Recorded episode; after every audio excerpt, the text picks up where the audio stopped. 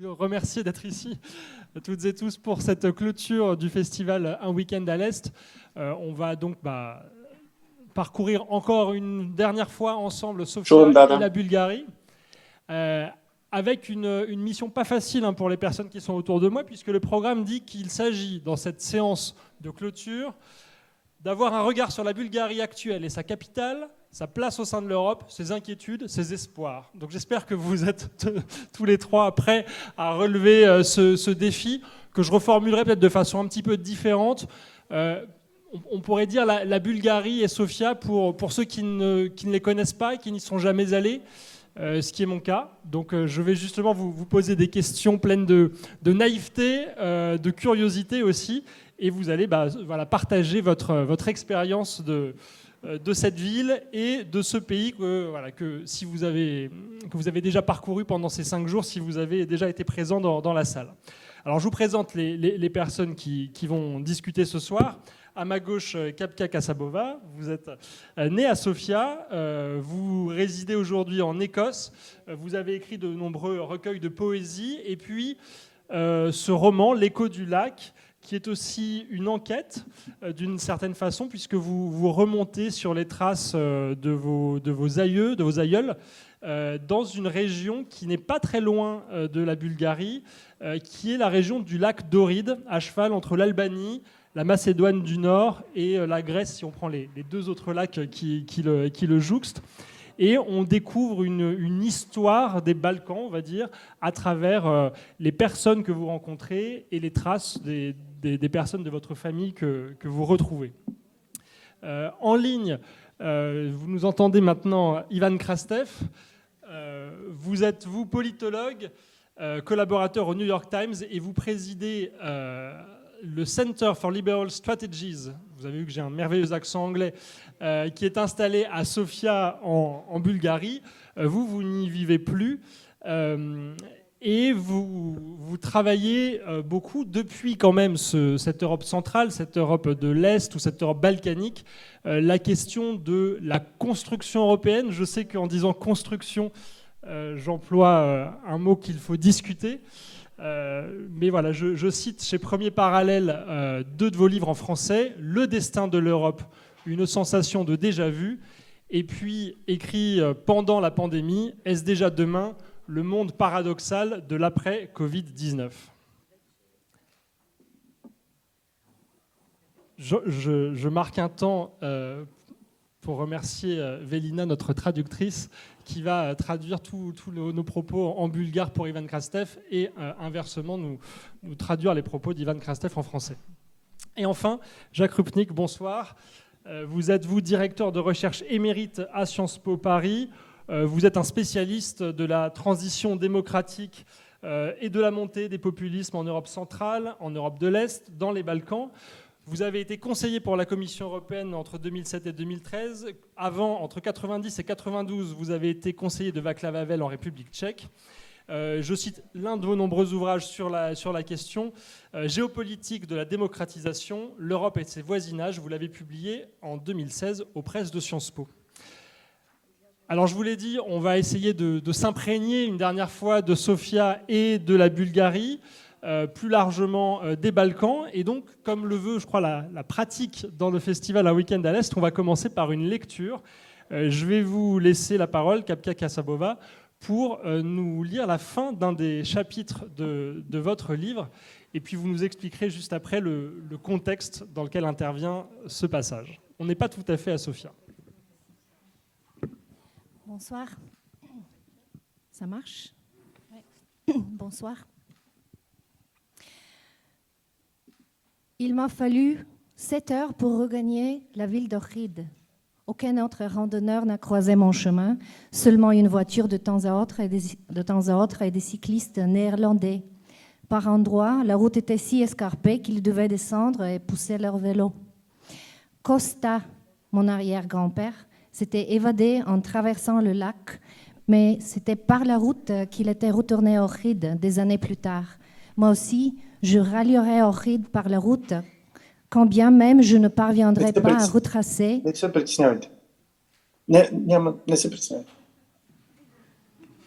Не, аз не се притеснявайте, аз съм чел книгата, не, няма нужда, не, не превеждам.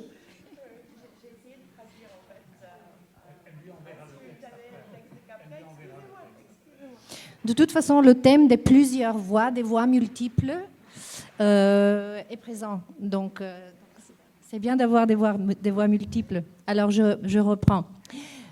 Alors même, bien même, je ne parviendrai pas à retracer en intégralité sa traversée à lui du lac. Il aurait fallu procéder clandestinement de nuit, comme lui. Une fois le rivage albanais atteint, Costa, lui, s'était débrouillé pour rejoindre le côté, la côte adriatique, puis de là l'Italie. Depuis l'Italie, il avait mis le cap à l'est en passant par l'Autriche, la Hongrie, la Roumanie, jusqu'à sa destination finale, de l'autre côté, du Danube, Sofia. Son périple dura deux ans et il ne vit ni sa femme ni ses enfants pendant quatre ans. Les dernières personnes encore de ce, de ce monde à avoir connu Costa étaient mes tantes, les sœurs jumelles de Tatiana à Ohrid. C'étaient ces petites filles de, à Costa, alors je me suis résolue à aller les interroger. Un schéma émergeait déjà, tissé d'hommes absents et de femmes laissées pour compte, des femmes intransigeantes qui se disloquaient, écartelant leurs êtres chers dans le même élan, pour s'évertuer à réparer ce qui avait mal tourné au sein de la famille, du monde, de la vie elle-même. Nous logeons dans notre système énergétique des personnes que nous n'avons jamais rencontrées. L'incessante rébellion de Costa galope brûlante dans mes veines et le chagrin de Lubitsa, mon arrière-grand-mère, mêlé d'orgueil et de fureur, me pèse parfois sur la carcasse. Toute ma vie, j'ai porté en moi ces personnes. La route suivait la partie inférieure du massif de la Galicizza, grimpant puis dévalant la pente.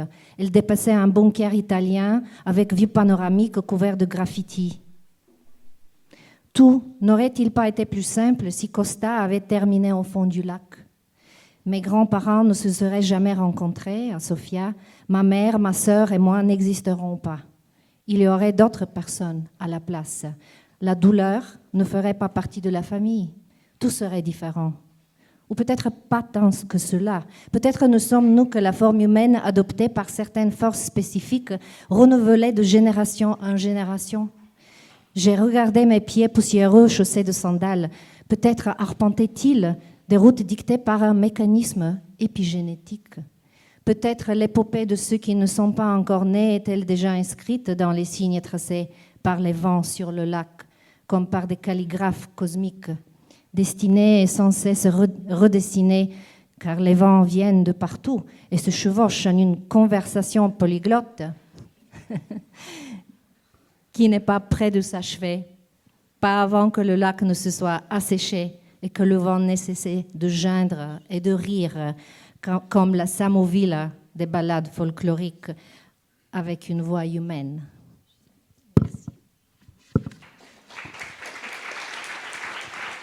Merci beaucoup, Kapka.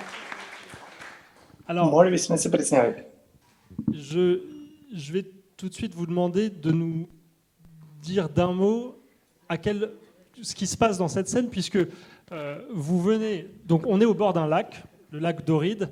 Euh, il va falloir que vous nous disiez pourquoi vous avez choisi ce lieu-là qui, euh, qui parcourt tout votre livre. Vous le traversez juste avant ce passage-là en bateau et vous décidez de le remonter seul, à pied, en pensant à votre arrière-grand-père. Pourquoi est-ce que lui l'a traversé et pourquoi est-ce que vous, vous y retournez? Bon, j'ai choisi ce passage parce que euh, bon, c'est mon dernier livre et en tout cas, euh, je ne crois vraiment pas que c'est possible de parler d'un certain, d'une certaine capitale, d'un certain pays même euh, balkanique, même si c'est le mien, sans parler de ses voisins. C'est impossible. Et en effet, dans L'écho du lac et mon précédent livre, Lisière, il s'agit des, endroits euh, où s'enchevêtrent euh, une, euh, frontière triple. Donc, trois pays se partagent ces écosystèmes énormes. au, sud des Balkans. Dans cette scène, voilà, je, retrace les, pas de mon arrière-grand-père, qui lui, comme beaucoup de beaucoup d'hommes de sa génération aux années 20, 20 et 30, donc pendant les deux guerres, euh, ont fait des croisées euh, très, dangereuses et parfois euh, ils sont morts à travers le lac. il s'agit de deux lacs jumeaux, Ohrid et Prespa, qui sont partagés maintenant par la Macédoine, la Grèce et l'Albanie. Et voilà, c'est un peu l'histoire. C'est une petite partie de l'histoire ancestrale que j'essaye de, de, retrouver, de, découvrir un peu.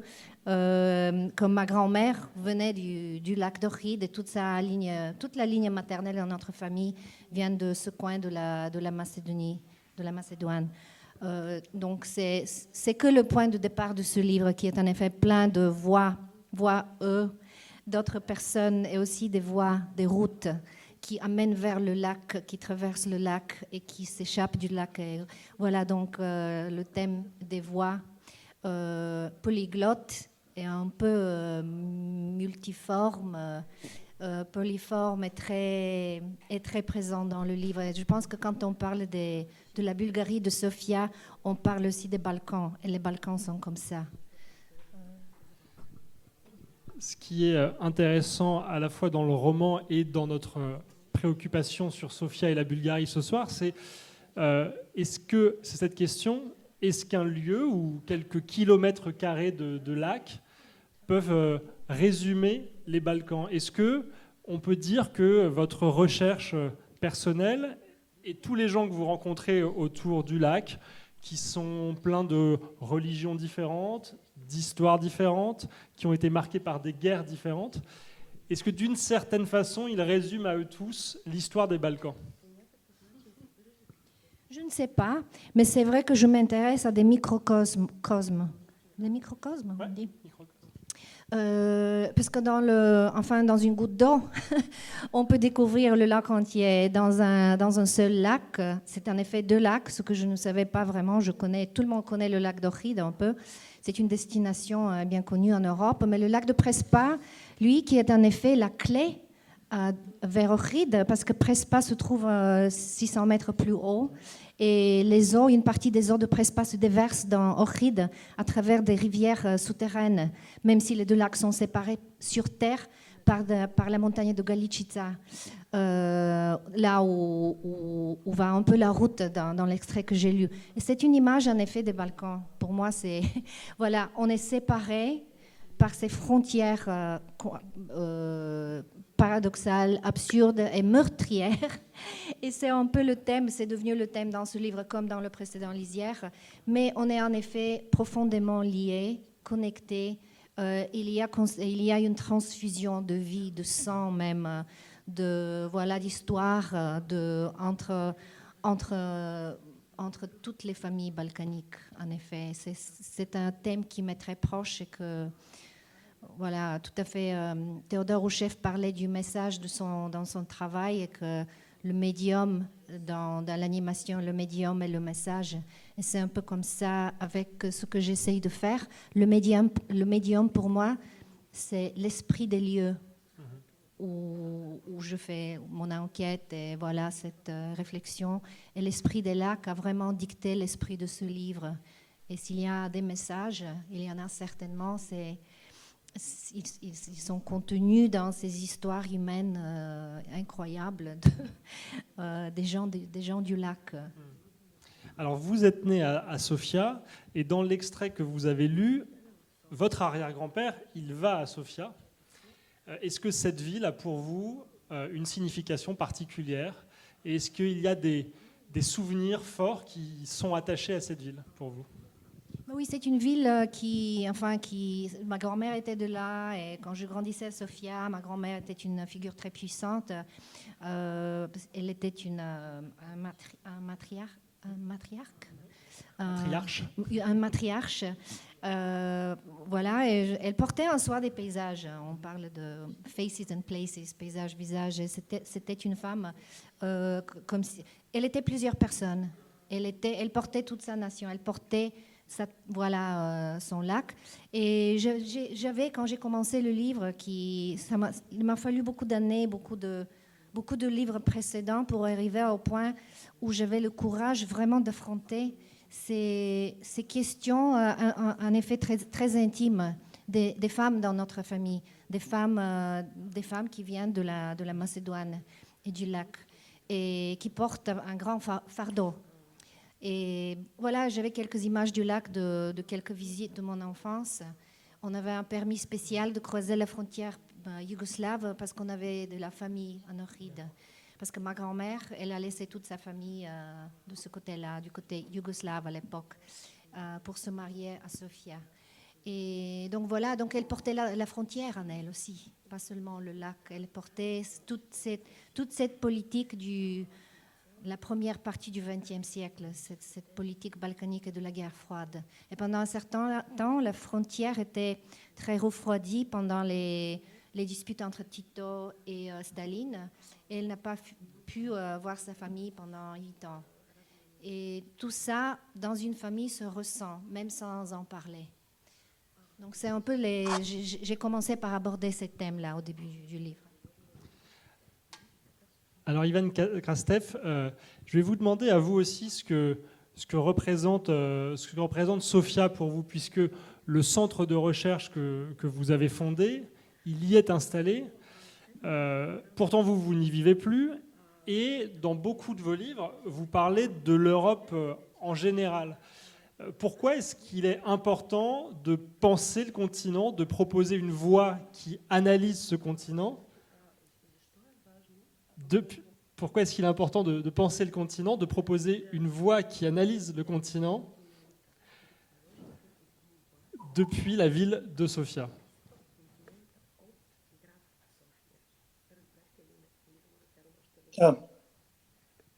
Thank you, thank you very much, and uh, I should confess that I feel slightly uncomfortable. Uh, il faut que je vous avoue que uh, je suis un peu mal à l'aise. Uh, festivals about atmosphere above everything. Uh, les festivals uh, de l'atmosphère et tout ça et tout ça. and being on Zoom. If there is something that you're not this is from the atmosphere. Euh, et, euh, et, tout ça, euh, si on, on, va parler de, de, quelque chose comme ça, ça vient de l'atmosphère.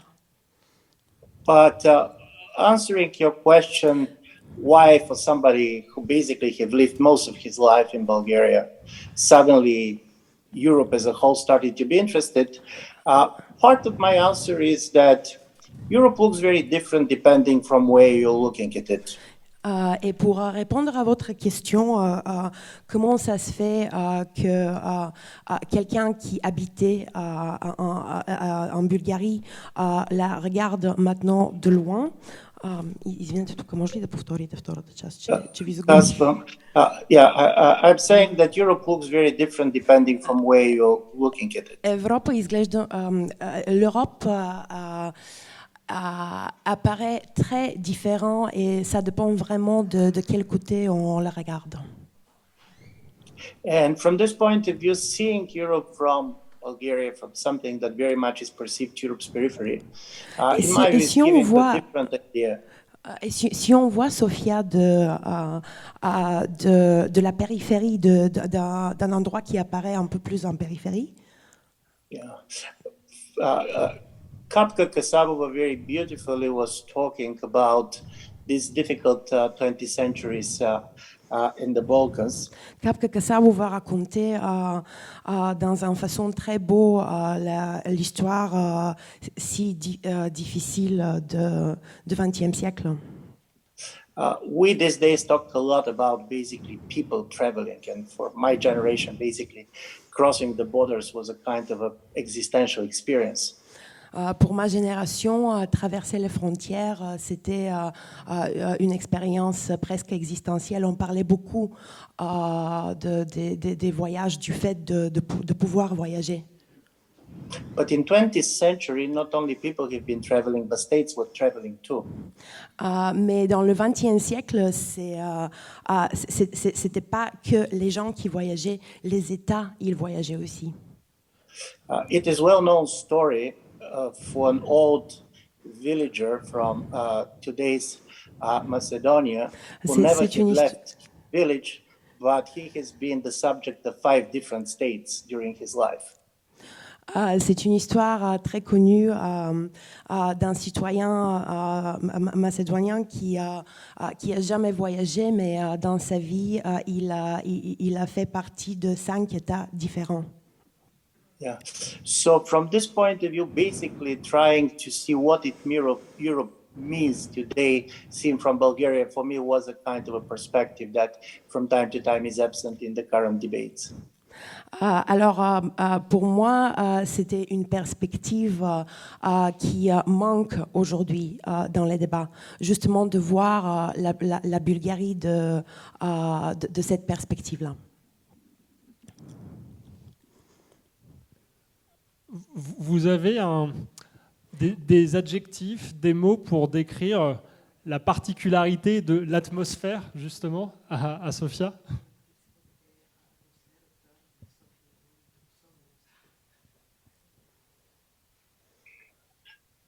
probably I have the words, but probably these words are going to be in Bulgarian. Uh, but J'ai des mots, mais ils, ils, vont certainement être en bulgare. Uh, but the most important, I do believe, in life of every single individual is uh, those years in which basically you're discovering the world. And for me, Sofia was like this. I was not born in Sofia, uh, but I basically started living in Sofia when I was nine years old. And most important thing in my life basically love art philosophy all the things you're learning in sofia and basically all the things you're discussing walking on the streets of sofia. So from this point of view this is this magic of the place which is as beautiful as basically your memories of these uh, early kind of encounters with the world c'est euh, c'est en fait euh, la ville dans, laquelle j'ai grandi. J'ai rencontré les, amours et, mes premiers pas dans, la vie. Ça, construit la perspective dans laquelle on voit le monde. Jacques Rupnik, à votre tour, vous avez. ouais, si on, effectivement, ce serait plus convivial de se voir. Euh, quels sont, euh, Jacques Rupnik, vos, souvenirs de, Sofia en tant que chercheur ou peut-être aussi que, visiteur euh, Comment vous décririez cette, ville et, par rapport à ce qui a déjà été dit, qu'est-ce qui vous semble singulier sur Sofia pour, pour peut-être comprendre l'Europe? Ah, Je ne sais pas. D'abord, bonsoir à tout le monde et toutes mes excuses car je ne suis pas bulgare et euh, je ne suis pas originaire de Sofia et donc euh, euh, personne n'est parfait. Mon, regard sur, sur Sofia et la Bulgarie est, le regard d'un visiteur, d'un Pragois d'origine, parisien d'adoption et, et, bien entendu, je, je, rejoins ce que dit Ivan Krastev tout à l'heure. on voit l'Europe différemment euh, de différents endroits. Moi, je connaissais l'Europe vue de Prague, puis de Paris, et au cours de mes voyages à Sofia, mais c'est vrai aussi pour d'autres villes dans les Balkans, c'est ce qui m'intéressait toujours, c'est dans mes conversations, c'est de voir comment eux pensent leur lieu euh, où ils sont.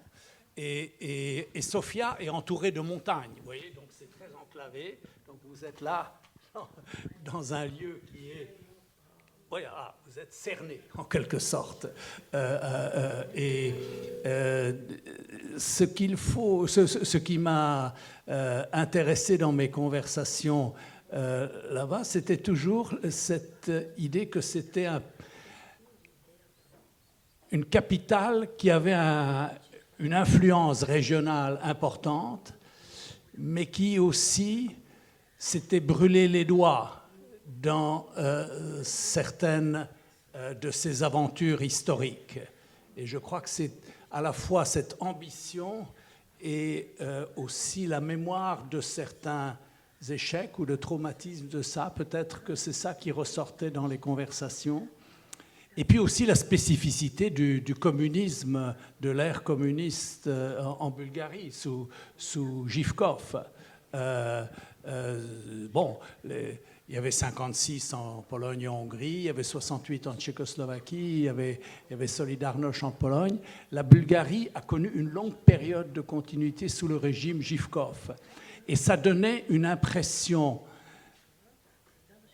qui s'est avérée fausse, mais l'impression extérieure, et c'est ça que je voulais dire, c'était, ah voilà, ils étaient pendant une longue période stalinienne qu'incarnait le personnage, le régime de Givkov, et donc ils n'ont pas connu toutes les réflexions, toutes les évolutions auxquelles les centres européens avaient eu accès. Ceci s'est avéré faux. Dans mes conversations, j'ai très vite découvert avec mes interlocuteurs de Sofia qu'ils étaient parfaitement au courant euh, euh, non seulement des débats centre-européens, mais que d'une certaine façon, ils avaient eu accès, euh, au moins dans le cadre universitaire, à beaucoup de courants de pensée, de travaux occidentaux qui en Europe centrale n'étaient pas accessibles. Donc c'était le paradoxe. je cherchais à comprendre comment se fait-il que mes interlocuteurs étaient parfaitement au courant de tout ce qui se publiait en Occident, et alors que c'était le régime qui était censé être, après celui de Ceausescu, le plus, le plus stalinien. Et l'interprétation que j'ai, mais je ne sais pas si Ivan Krastev sera d'accord, c'est que peut-être parce qu'il n'y a pas eu de révolution, comme en 56, comme en 68, comme en 80, il n'y a donc pas eu de répression et de normalisation qui suit les révolutions qui ont échoué. Et que donc se crée une plus grande, sous l'apparence de continuité du régime, sa carapace extérieure, se créent des espaces de relative autonomie et on m'expliquait que voilà, le chef du département à l'université, bon, c'est un communiste givkovien, si vous voulez, entre guillemets, qui est conformiste, mais le numéro 2 déjà était quelqu'un qui avait beaucoup plus de, euh, euh, euh, disons, d'ouverture d'esprit, etc. Et donc, voilà, curieusement, voilà, j'expliquerai, je, je, dirais ça comme voilà, le paradoxe, je termine là-dessus, le paradoxe bulgare, c'est sous l'apparente continuité du stalinisme qui n'a été défié à aucun des grands moments 56, 68, sous cette apparente continuité, s'était développé quelque chose qui était beaucoup plus divers, ouvert, et à certains égards, j'allais dire, euh, euh, assez bien préparé au changement, parfois mieux que certains de ceux qui avaient tenté quelque chose et avaient échoué et avait connu les répressions et les normalisations, c'est-à-dire les purges euh, qui suivent les révolutions qui ont échoué. Alors, je, vais demander euh, à Ivan Krastev s'il est d'accord avec l'hypothèse. Mais juste avant, Jacques Rupnik, euh, cette particularité que vous venez de décrire, vous diriez qu'elle a eu quelles conséquences sur la façon dont les événements se sont déroulés dans les années 90-2000 en Bulgarie? Je pense que Ivan serait beaucoup, beaucoup plus apte à en parler. Euh, je pense qu'il y a eu dans, euh, euh, en Bulgarie, mais pas seulement, disons, il n'y a pas eu d'alternance, rupture aussi forte et aussi clairement affirmée que, je ne sais pas, à, Prague au moment de la révolution de velours. Donc euh, la rupture était moins. Vous Mais euh, moi, ce qui m'avait impressionné au début, j'avais rencontré le, président de l'époque, qui était un philosophe, Geliou Jalev, et euh, il, il était entouré de gens qui avaient beaucoup réfléchi à la situation, y compris à la situation dans les Balkans. Je parle de la période, nous sommes en 90, 91, 92. Et euh, les discussions qu'on avait avec Geliev, et aussi il avait un très bon conseiller, euh, Stéphane Tafrov, qui était un conseiller diplomatique qui connaissait bien et qui est devenu ensuite euh, ambassadeur à Paris et puis à l'ONU. Et le piège que la Bulgarie a évité, c'est le piège du nationalisme à la Milosevic. Milosevic essaye de redessiner sur les débris de la Yougoslavie quelque chose comme la Grande Serbie. Bon, pour des raisons historiques que je n'ai pas le temps de développer ici, il aurait pu y avoir une tentation en Bulgarie de dire il y a un, il y a un petit résidu post-yougoslave qui s'appelle la Macédoine, la République de Macédoine. Historiquement, nous pensons que ça fait partie de la sphère d'influence bulgare. Le congrès de euh, San Stefano et à beaucoup d'autres occasions, nous avons pensé que ça, c'était le piège. Vous entrez dans euh, euh, euh, la guerre froide est terminée, la Yougoslavie se défait, vous avez un agenda national, construction de nouvelles frontières. Ivan a parlé des frontières, là, on redessine les frontières. Eh bien, c'est le piège que la Bulgarie a évité. Geliou-Gelev, Tafrov avaient compris que la voie du nationalisme allait isoler la Bulgarie. Ils ont opté pour autre chose. Je ne dis pas que tout s'est passé merveilleusement après il y aurait beaucoup à dire. Mais ils ont évité ce piège-là, et je trouve que, voilà, il y avait une sagesse dans leur démarche qui a été confirmée par le contraste qu'on peut faire entre la trajectoire de la Serbie et de la Bulgarie. Alors, Ivan Krastev, êtes-vous d'accord avec l'analyse de Jacques Rupnik?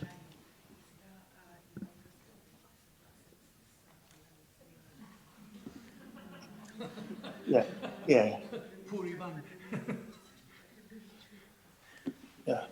Uh, I, I, do believe that Jacques very much touched on something that is very specific for Bulgaria.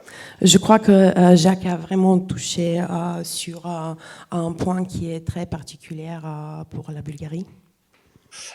we have been always very much ashamed after 1989 that we never had 1956, we never had 1968, we never had solidarity of 1980s.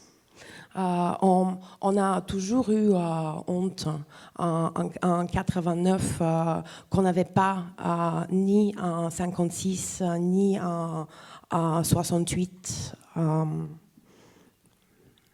But uh, one of the interesting stories to understand basically uh, Bulgaria from this uh, 50 years and the transition that comes starts with a very simple fact. In the year 1944, Ah, pour, euh, pour, euh, pour, comprendre euh, justement la Bulgarie de, de, de, cette période, il faut commencer par 1944. Uh, in 1944, 80% of the population of Bulgaria had been living in villages. En 1944, 80% de la population bulgare vivait dans les villages. Uh, in a certain way, the mass movement of people from the villages uh, to the newly created urban centers was the most important kind of a social transformation that happened. Uh, la transformation sociale la plus importante, c'était uh, justement cette uh, uh migration uh, uh, très, très, um, très importante de, de villages vers les villes. Bulgaria, Bulgaria was very much dominant, uh, socially dominated by ex-peasants. Uh, la, la, Bulgarie uh, était uh, vraiment dominée socialement par des, des ex-paysans. and as a result of it, there was a society which managed to keep many of its kind of a conservative instincts. Uh, et le résultat, c'est qu'on se retrouvait dans une société qui a, uh, qui a gardé un peu des, uh, des réflexions instinctives um, um, nationalistes, conservatifs. If, if there is a genius, Bulgarian genius, this is the genius of adjustment and survival. S'il y a un génie bulgare, euh, c'est le génie de, euh, de s'adapter et de survivre. as uh, Jacques was saying, in 1989, uh, the uh, CIA basically predicted that it was going to be Bulgaria and not former Yugoslavia, where we can expect major military clashes because of the process of the renaming and then expulsion of the Bulgarian Turks. Um, en, en 89, euh, le euh, CIA a, a, prévu que um, en Bulgarie, il ne va pas se passer uh, la même chose qu'en Yougoslavie um, après l'expulsion des, uh, Turcs de, la frontière bulgare. So, where I do believe Jacques Rupnik is absolutely right, that Bulgarian development, in a certain way, was facing a choice. We could have been part of the Yugoslav crisis, or we could have taken much more the Central European uh, road. And I do believe also he's right to claim that President Zhelev personally is very much responsible for the choice that Bulgaria made in 1991 1992. Uh, je, uh, je, crois que uh, M. Rupnik a raison que uh, le président Gelogelev a, vraiment fait des choix très sages en 91-92 parce que la Bulgarie, elle, pourrait, elle pourrait prendre un des deux chemins, en fait, celle de, de l'ex-Yougoslavie ou pas. voilà. Kapka Kasabova, euh, je vais vous laisser déjà réagir aux différents points euh, que vous avez entendus, parce qu'il y a beaucoup de choses là qui résonnent avec euh, votre roman sur la Macédoine, sur aussi la, ruralité. Ce que Ivan Krastev disait à l'instant que voilà, 80% de la population vivait loin des villes dans les années 40. Vous, votre roman, votre enquête, elle est elle fait référence aux villes, mais elle est souvent loin des villes, justement. Euh, Est-ce que ça veut dire que la, voilà, il y a quelque chose à, chercher ou que votre enquête, euh, vous avez compris qu'il fallait aller dans les campagnes, dans des endroits plus délaissés peut-être, pour euh, comprendre quelque chose de votre identité personnelle et peut-être d'une identité collective?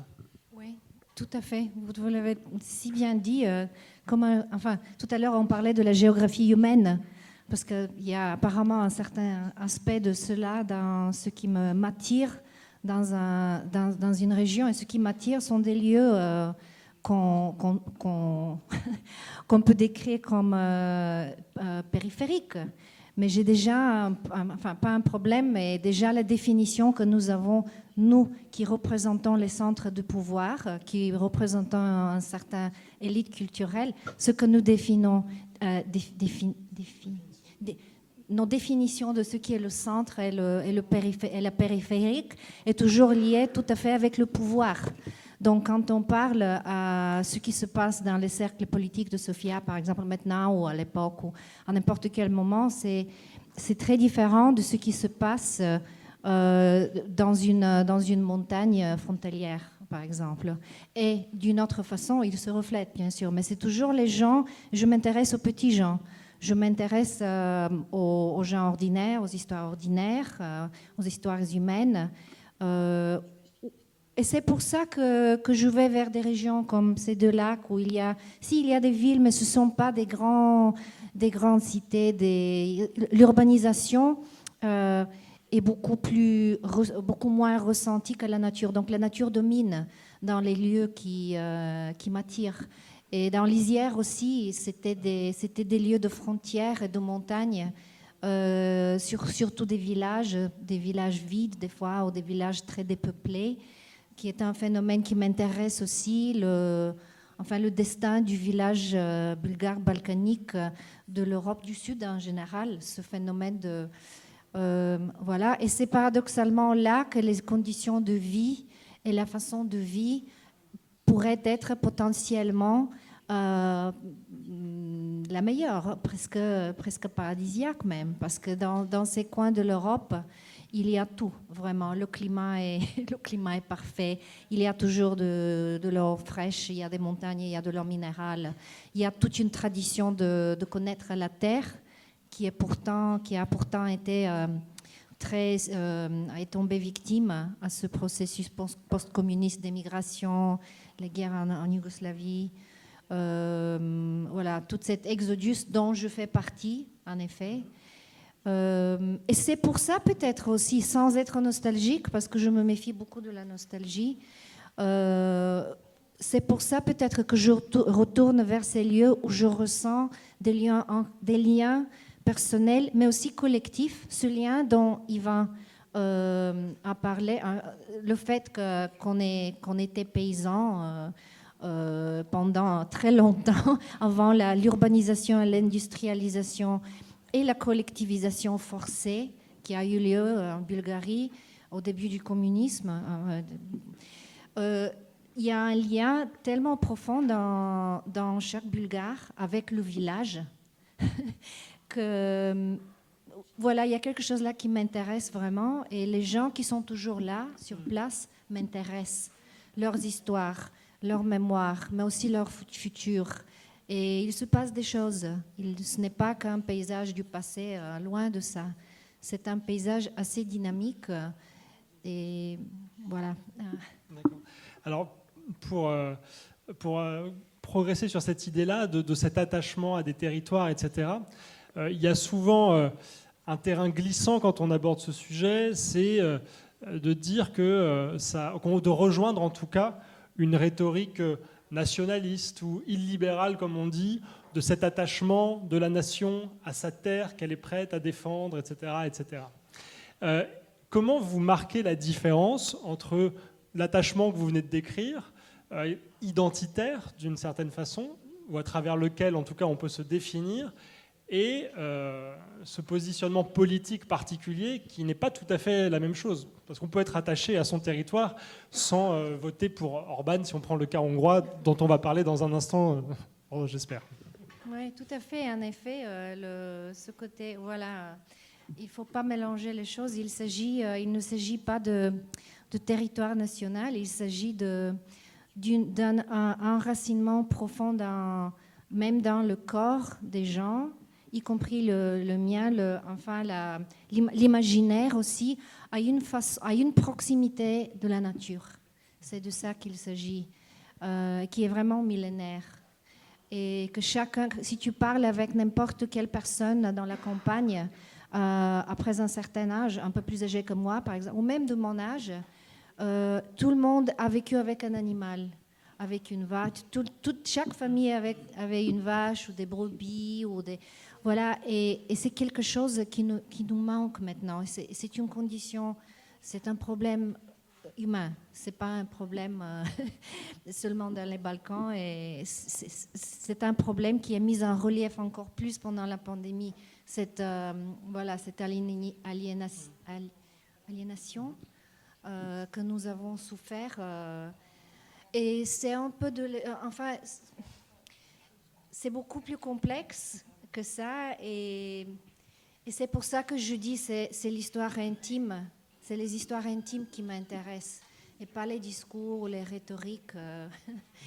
en effet, c'est l'effet de ces discours et de ces rhétoriques de conflits, de guerre, de séparation, de fragmentation, de nous contre les autres, des frontières, euh, dans la vie de nous tous, qui, qui m'intéresse comme écrivain. C'est des histoires, c'est, tu te heurtes à des histoires comme ça, de l'effet de ces grands événements politiques dans la vie de nous tous et ce que nous héritons à la suite de nos, de nos mères, de nos grands-mères, de nos grands-pères.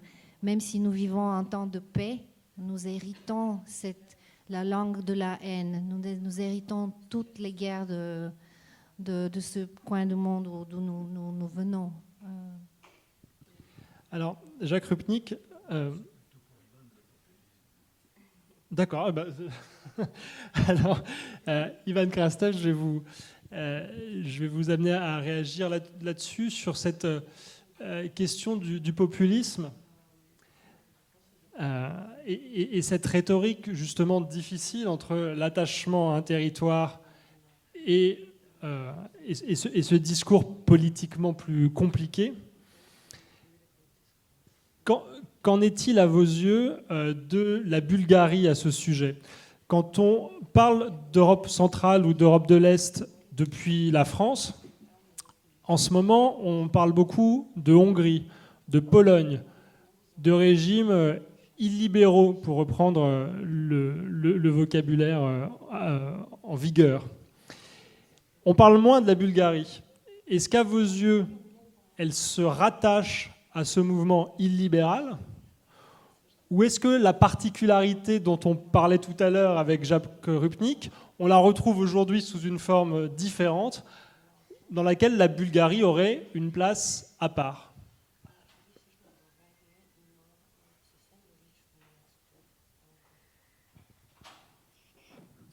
No, Bulgaria is part of uh, this big trend. And by the way, this is not simply a East European trend. Uh, Honestly la speaking, Bulgarie... I don't believe that, for example, uh, Mr. Zemmour is Bulgarian. So, Euh, je ne crois pas que M. Zemmour euh, est, est, bulgare, même si la Bulgarie euh, fait partie de, de, ce trend, de ce, de ce mouvement. Uh, but there are two important elements which are slightly different in Eastern Europe Mais il y a euh, quand même quelques éléments euh, en, en, Europe de l'Est qui sont similaires que ce qu'on voit dans l'Ouest. Uh, Bulgaria, like most of the Central and East European society, is very much basically Uh, experiencing a dramatic demographic decline. La, la Bulgarie, euh, euh, comme, euh, comme beaucoup de, de pays euh, de l'Europe centrale, est, est, en plein crise démographique. On est en train de perdre la population. Uh, in 1989, en 1989, la Bulgarie était 9 000 ah, millions, 9 millions, pardon, 9 millions. 9 millions. Mm -hmm. uh, now it is around 7 millions. Aujourd'hui, c'est 7 millions. And there is basically the projections that in the next 20 years it can be reduced to 5.5 millions. Ah, et, euh, il, euh, il, est estimé que euh, dans, dans, les années qui viennent, ça, ça, peut être réduit jusqu'à 5,5 millions. Uh, so 1989 and opening of the borders. Alors en 89 avec l'ouverture des frontières. Uh, at one and the same time became the symbol of the best and the worst. Ça a devenu en, en, même temps un symbole de, de meilleur et du pire. The best because you have all these Bulgarians in France, in Germany, uh, in Austria, they can study and they can le meilleur parce qu'on a tous euh, ces Bulgares en France, en Autriche, en Allemagne qui, euh, euh, qui peuvent vivre, qui peuvent faire des études, qui peuvent travailler et, et faire ces vies. And the worst because of this depopulation, because of this kind of a dying villages Kapka Kasabova was talking about, where you have a village without schools, without kindergartens, there is no young people around. Et le pire, parce que on a justement cette euh, baisse euh, et euh, perte de, de, population avec les, les, villages en train de mourir que ça vous décrivez, euh, qui n'ont pas des écoles, qui n'ont pas de. so demographic anxiety is critical to understand. L'anxiété démographique est, est impérative de comprendre ici wave of nationalistic populism uh, all over Central and Eastern Europe. Uh, cette, cette, vague de, uh, uh de, nationalisme, de populisme uh, partout dans, dans l'Europe centrale. But what made Bulgarian governments different than what you see in Poland and Hungary? Mais ce qui fait de, des uh, gouvernements bulgares qui, fait, qui sont différents des gouvernements de Hongrie et de Pologne, par exemple, uh, is that they never basically declared war on Brussels and basically they never saw open anti-Europeanism as the source of domestic legitimacy. Uh, ils n'ont jamais vu uh, le anti-européanisme comme uh, une source de légitimité domestique et ils n'ont uh, jamais déclaré la guerre um, à Bruxelles. So from this point of view, you have the cultural divides and we have the political trends that have also in places like Hungary and Poland. Alors nous on a des Bulgarian regimes have been much more shy in its illiberalism than the countries what we're talking about. Ah, ah, alors les, les régimes euh, bulgares, euh, ah, ils étaient euh, beaucoup plus timides en fait euh, dans, euh, euh, dans l'expression de, de ce populisme euh, que les autres pays qu'on vient de mentionner. Mais vous, en tant que libéral, comment est-ce que vous appréhendez cette situation dans, dans le destin de l'Europe, euh, vous citez une expression que vous mettez entre guillemets, celle de disparition ethnique. Euh, C'est-à-dire que pour les raisons que, que vous avez expliquées, euh, les pertes démographiques et l'arrivée migratoire d'étrangers sur le territoire bulgare amèneraient à une disparition de, l'ethnie bulgare.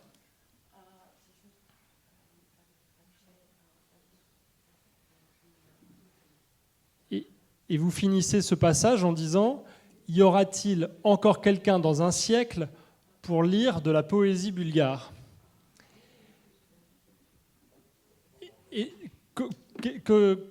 Pardon, je reprends. Est-ce que euh, ce- c'est un problème à vos yeux ou est-ce que là vous ne faites que euh, dire ce que pensent les populistes? Est-ce que c'est un problème à vos yeux ou est-ce que vous ne faites là que euh, répéter la thèse des populistes?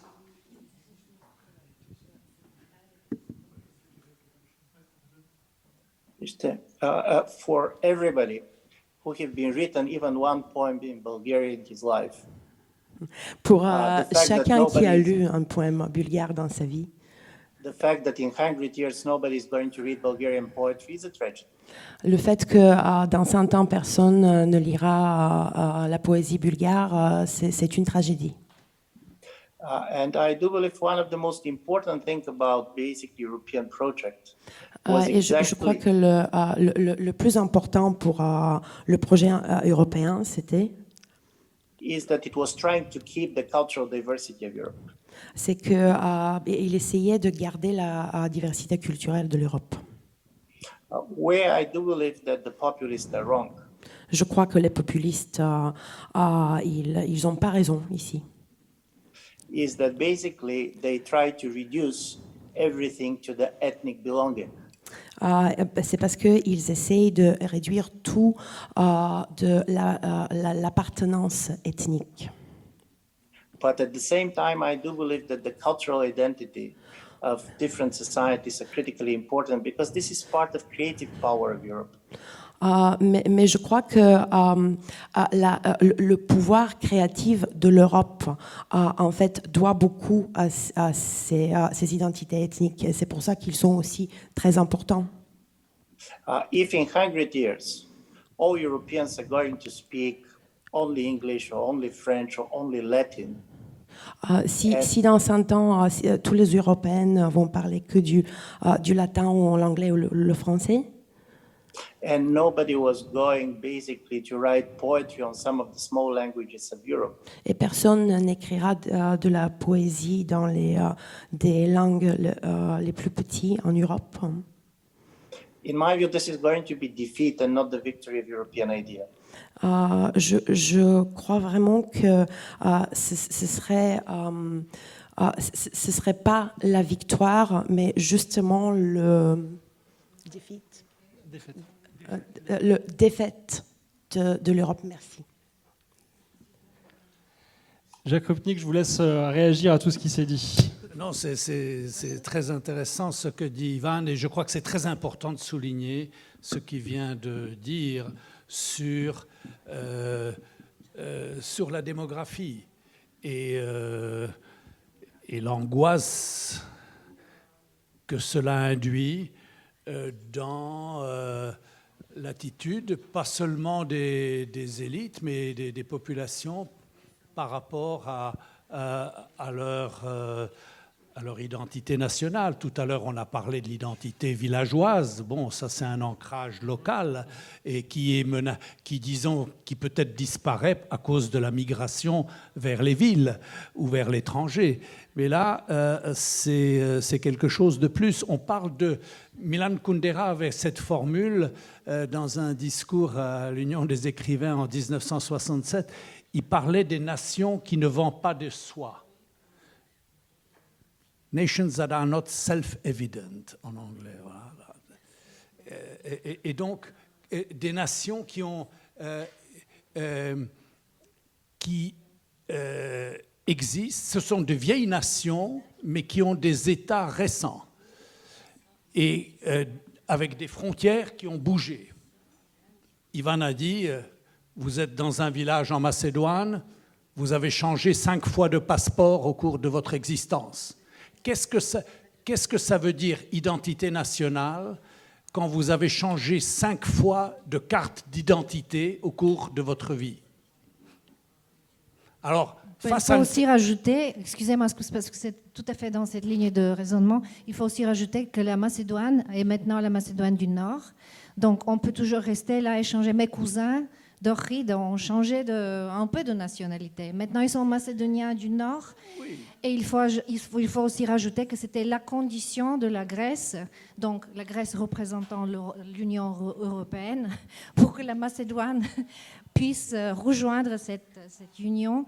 Et maintenant, c'est les Bulgares qui se disputent avec la Macédoine. Et il y a deux ans, c'était Macron, euh, le président français, qui a en effet bloqué est-ce que c'était l'année dernière? Je ne me souviens pas. Récemment, qui, avait bloqué, en effet, pour des raisons tout à fait locaux, euh, de, enfin, de situation politique telle qu'il la voyait en France, euh, bloqué l'accès euh, de la Macédoine et de l'Albanie dans l'Union européenne. Donc, c'est pas, le tableau est complexe et il suit la complexité du, voilà, du tableau de la Première Guerre mondiale, quand il y avait des armées coloniales euh, sur le front macédonien. Euh, donc, il s'agit de, il s'agit d'identités créées par des, par des forces parfois plus grandes. Et puis, ça, le, enfin, l'extérieur nous rentre à l'intérieur et nous continuons à, produire de la même, du même effet. On peut, c'est l'effet du traumatisme, en effet. Euh, Bon, euh, je, ne vais pas refaire euh, euh, la question macédonienne, ce serait un, vaste colloque et l'heure est tardive, mais ce que je voulais dire, c'est que par rapport à ce que Ivan a décrit comme cette angoisse démographique et la dimension, disons, identité nationale ou identité collective qui se pose, mais pour la Bulgarie en particulier à cause de ce qu'il a décrit, mais pour d'autres aussi dans la région sous d'autres formes, vous avez deux attitudes possibles. Soit vous avez la distance ironique pour des écrivains. Euh, il y a eu des écrivains là pendant toute la semaine, nous en avons une ici. Bon, vous, vous avez la distance ironique et, toute la littérature en Europe centrale en particulier est faite de grands auteurs euh, qui euh, voilà, ont adopté cette distance ironique. Il y a la grande histoire qui nous passe par-dessus la tête, en quelque sorte. Nous sommes des petits peuples, nous ne sommes que des objets de l'histoire. Hein. Pour les Tchèques, celui qui, représente ça, c'est euh, le brave soldat Schweik de, Hachek. Bon, hein. euh, le livre commence par Alors on a tué Ferdinand. Et l'autre demande Mais lequel? Euh, celui qui ramasse les crottes de chiens dans la rue ou celui dont le portrait est accroché euh, ici? Bon. Vous voyez, c'est le jour où commence la Première Guerre mondiale. c'est la tragédie qui va décimer l'Europe, qui va détruire l'Europe. Mais c'est traité sur le mode ironique. Voilà, parce que vous êtes impuissant, vous êtes une petite nation impuissante, et donc vous avez la distance ironique. Ça, ça peut être une attitude. Et les écrivains dans toute l'Europe de l'Est et dans les Balkans aussi, certains ont adopté ça. Vous avez l'autre attitude possible qui est, puisque cette identité est contestée et changeante, vous avez changé cinq fois de carte d'identité euh, euh, dans votre village macédonien, eh bien, vous affirmez avec d'autant plus de vigueur, d'autant plus catégoriquement, que ce village a toujours été soit bulgare, soit grec, soit macédonien, soit serbe, etc. Vous l'affirmez avec d'autant plus de vigueur que ça ne va pas du tout de soi. Donc vous compensez et vous surcompensez. Et dans cette surcompensation nationaliste, bien entendu, il y a un terreau qui est favorable à, ce que vous, à la question que vous avez posée sur les nationalismes les populismes. C'est évidemment, vous jouez sur la peur, l'angoisse démographique, la menace extérieure, nous sommes menacés, et l'affirmation identitaire, justement, parce qu'elle ne va pas de soi. Voilà. Et, donc vous êtes ensuite doublement menacé, pas seulement par la migration, mais aussi par Bruxelles, par l'Europe, par cette entité qui veut vous imposer des euh, normes. Et voilà. Donc euh, euh, voilà un des ressorts. Et juste un mot pour terminer. la Bulgarie, puisqu'on parle de la Bulgarie et on a mentionné la Macédoine, et je, ne l'aurais pas fait si, si vous ne l'aviez pas fait avant moi, mais en ce moment, ceux, qui, ceux qui bloquent la Macédoine par rapport à l'ouverture des négociations avec l'Union européenne, euh, euh, euh c'est pas la Chine ou le Saint-Esprit, c'est le gouvernement bulgare. Dans, cette alternative que... pour, pour, une, pour une histoire qui concerne l'interprète, pour, pour, pour, avec des arguments qui concernent l'interprétation de l'histoire. Donc voilà, moi je voulais pas faire le colloque sur la Macédoine ici, mais eux ils veulent le faire au niveau, au niveau politique simplement, Jacques Rupnik, dans cette alternative entre la distance ironique euh, et ce raidissement identitaire, est-ce qu'il y a une place pour un certain ou pour une dose, pour une dose de cosmopolitisme? Ben, il y a la place pour des gens comme Ivan Krastev, il y a la place pour le libéralisme, il y a la place pour ceux qui disent les, les, euh, les identités euh, peuvent être plurielles, les identités il y a, l'identité locale. Vous êtes dans un village euh, euh, que vous décrivez dans vos romans. Vous pouvez être euh, une identité bulgare. Vous êtes bulgare comme, euh, parce que vous vous identifiez à son histoire, sa littérature, sa culture, etc. Et vous vous identifiez à l'Europe euh, parce que c'est notre, c'est notre civilisation commune, c'est notre projet politique commun. Donc vous pouvez très bien combiner, combiner les deux. Et donc je pense vous que pouvez également juste simplement essayer de survivre comme, son, comme mes cousins à Ohrid qui n'ont toujours pas accès à l'Europe parce qu'ils sont de Macédoine du Nord et qui sont bloqués de partout, du sud, de l'Est, voilà. Donc il y a aussi, si on, on descend un peu sur Terre, des grandes idées à la vie des gens, il y a ceci, l'effort de jour en jour de survivre économiquement, euh, psychologiquement, dans un pays euh, où, où, tu as des choix euh, très, très limités. Donc, je suis très consciente de ça mm, dans mes voyages, quand je rencontre des gens de toutes les générations qui, euh, dans tous les Balkans du Sud, qui sont. J'entends souvent des choses comme je ne veux pas émigrer, je, je, veux que ça marche ici, je veux, je veux faire marcher les choses ici, je veux, j'ai essayé ça, j'ai essayé ça je ne veux pas immigrer. Et donc il y a cette peine terrible de... Voilà, et ça vient de toutes les générations, cette voix. Je préfère ne pas immigrer. J'aime bien la montagne ici, j'aime bien le lac, j'aime bien tout ce qu'il y a maintenant, tout ce qu'il y a ici, ma famille. Mais euh, je suis forcée de, Donc il y a cette, cette douleur, vraiment cette... Euh, et on revient à ce qu'Ivan Krestev a dit euh, sur le, euh, la crise démographique, ça n'a rien à voir voilà, à, la politique, au libéralisme. Si, c'est relié, mais il faut, il faut parler de la vie des gens. Et comment, comment est la vie des gens euh, Enfin, pour moi, c'est l'important, pour moi, simplement. Ivan Krastev, je vous laisserai le mot de la fin pour rebondir là-dessus.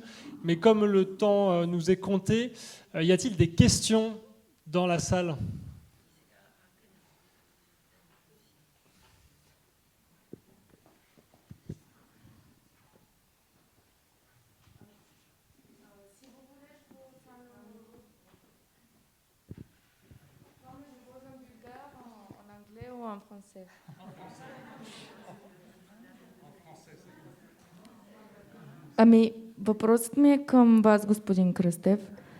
А, ще си позволя да го задам на български, тъй като в духа...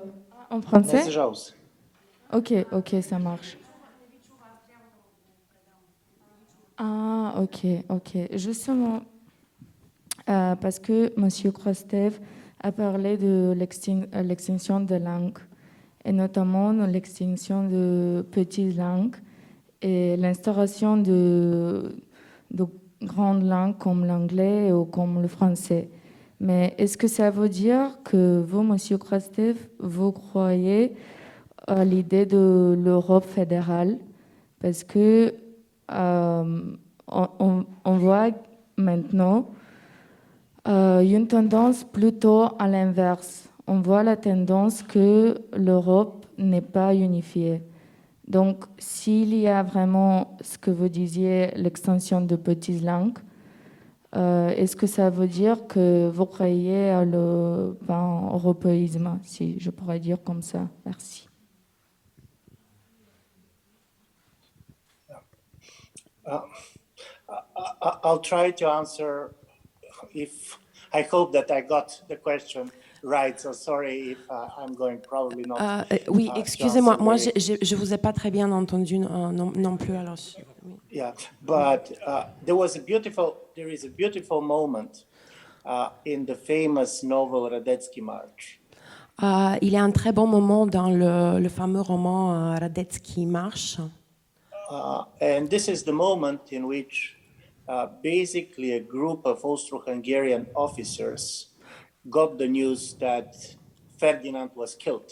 C'était euh, le moment quand euh, les officiers austro-hongrois ont eu, euh, euh, ils ont appris euh, que euh, Ferdinand a été tué.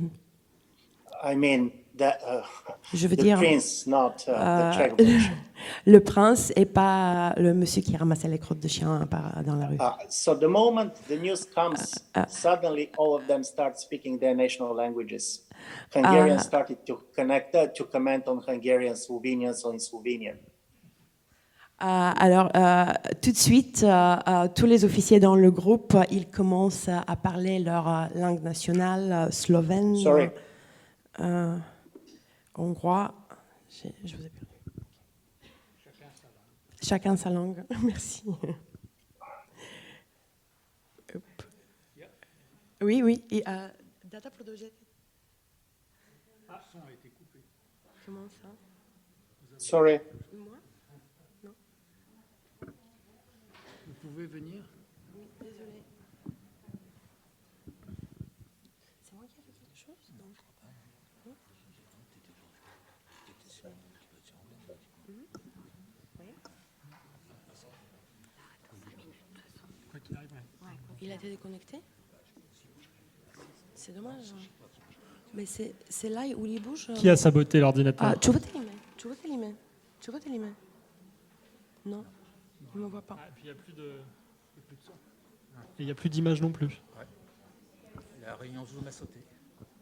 Le réunion a sauté? On n'aura pas la fin de l'histoire. Mais peut-être si on se reconnecte, euh, on, on pourra. euh, oui, ou vous, pouvez. vous pouvez essayer de répondre euh, aussi. Jacques Reptic, vous voulez répondre sur le fédéralisme, sur l'hypothèse fédéraliste? L'hypothèse fédéraliste Non, je, je crois que, que l'Europe, peut-être, s'est pensée, les, les- les pères fondateurs avaient un projet fédéraliste, mais évidemment, c'était. euh, euh, voilà, c'était la grande utopie. Après la grande catastrophe qu'ont été les deux guerres, Première et Deuxième Guerre mondiale. Quelquefois, les historiens parlent de la Grande Guerre civile européenne, la guerre de 30 ans, hein, 1914-1945, le grand massacre européen. L'Europe s'est autodétruite. Et après, vous avez un grand élan idéaliste chez les pères fondateurs qui disent ça, on ne peut pas continuer comme ça. Voilà, et c'est la réconciliation franco-allemande, c'est l'idée. Mais ça se fait dans un contexte de l'Europe divisée. C'est-à-dire que la Bulgarie et les pays d'Europe centrale ne participent pas à ce projet-là. Et je crois qu'une des raisons pour lesquelles nous avons parfois des malentendus sur ce qu'est l'Europe ou sur ce qu'est le projet européen, c'est parce qu'ils n'ont pas vécu cette histoire-là, qui est le cheminement euh, euh, euh, qui a mené à la construction européenne. Donc, ils sont arrivés sur le tard dans une Europe qui s'était déjà construite, premièrement. Il y a eu le sentiment de sorte de frustration. Vous, vous avez fait quelque chose sans nous, et nous avons été en quelque sorte amenés à le prendre tel quel. et peut-être que de là, voilà, naissent certains malentendus. Alors ça, c'est ça, c'est pour ce qui est de l'idée fédérale. Mais une fois que vous êtes à 27, euh, le projet fédéral devient, euh, devient très problématique. Ce n'est pas, pas ça qui est, euh, qui, est, qui est en vue. ce qui est en vue, c'est peut-être, et ça, ça pourrait convenir justement aux pays d'Europe centrale ou balkanique, c'est une Europe à géométrie variable, c'est-à-dire une Europe qui serait beaucoup plus souple dans son organisation, beaucoup plus diverse euh, euh, dans ses approches et ses contraintes politiques. Et euh, tout ça me paraît parfaitement acceptable, à condition que ça soit toujours volontaire. Vous voulez être dans le cercle le plus intégré avec l'euro, avec la politique étrangère commune, avec tout ça? Bon, vous pouvez y être, personne ne vous en empêche.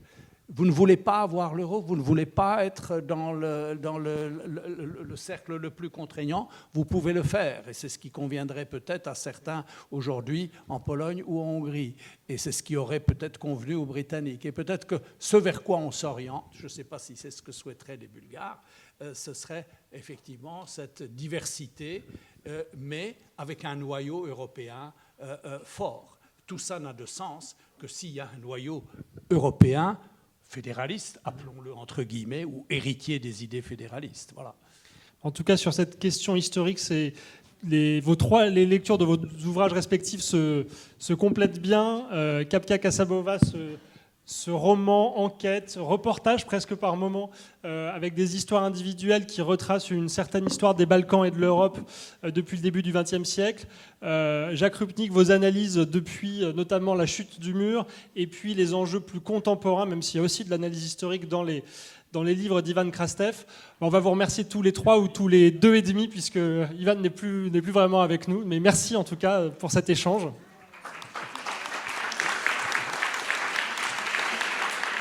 Je précise que justement les livres sont euh, ici pour achat et dédicace si vous le souhaitez.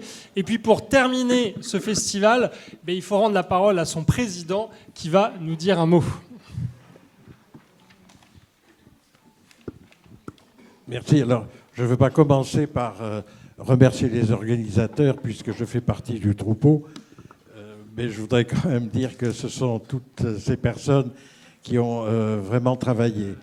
Je voudrais aussi dire que notre choix de la Bulgarie euh, nous a enthousiasmés au fur et à mesure que le temps passait. C'est-à-dire que nous connaissions de la Bulgarie ce qu'un enfant euh, découvre avec un puzzle, un jeu qu'il complète euh, progressivement. Et nous connaissions des vedettes internationales d'origine bulgare et nous avons complété, nous avons compris la dualité de, la réalité de la vie euh, intellectuelle euh, bulgare. C'est à la fois une vie qui est liée à un territoire, et nous avons ici des, artistes, des écrivains, des penseurs euh, qui vivent dans leur pays, et comme nous avons d'autres qui se développent dans une diaspora mondiale, mais toujours associée à ce qu'est la Bulgarie. nous avons aussi compris la richesse une autre forme de dualité. Je penserai par exemple à, la complémentarité du film qui était présenté le premier soir, qui était Women Do Cry, avec des réalisatrices plus gender qu'elle, Tumeur, et puis le lendemain, euh, à, l'église euh, Saint-Sulpice, une cantatrice d'une puissance féminine qui vous précipite le public dans le piano de son accompagnateur, je pense à Ina Kantcheva. Et ce sont deux façons d'être femme tellement différentes et qui sont complémentaires. Encore la dualité, ou si vous préférez, euh, la richesse. Alors par ailleurs, nous avons eu beaucoup de propositions et il se trouve que même si nous n'avons pas, nous, avons mis beaucoup d'événements dans, cette semaine, euh, il y avait encore des propositions intéressantes et nous avons euh, décidé de remettre deux manifestations au mois de mars. D'une part, euh, Vassileva Selafimova, qui est percussionniste et qui donnera un concert. Donc tenez-vous au courant pour cette manifestation suivante. Et puis Elitsa Georgieva, qui écrit et qui fera ici un travail avec les élèves des beaux-arts. Ça, c'est pour le printemps 22. Et ensuite, en novembre, la nouvelle édition sera consacrée à un pays de l'Est euh, un peu plus original, qui est la Géorgie. Alors, euh, la Géorgie, c'est loin. Qu'est-ce qu'on en sait? On sait que ça se passe, ça se trouve aux origines, puisque le déluge s'est arrêté juste un peu avant. Le mont Ararat est au sud, là, euh, en Arménie. Mais c'est un pays qui nous pose beaucoup de questions. Comment se fait-il que là-bas, on ait fait du bon vin avant que les Français aient commencé à planter de la vigne C'est une interrogation. Et puis, euh, euh, actuellement, euh, ce pays est présidé par une diplomate, une ambassadrice de France qui a préféré être présidente de son pays, qui est ambassadrice de son pays. Donc beaucoup de questions, une grande histoire et une actualité. Je vous souhaite tous de vous revoir et c'est ce que je le plaisir que je m'attends à avoir moi aussi. Bonne soirée.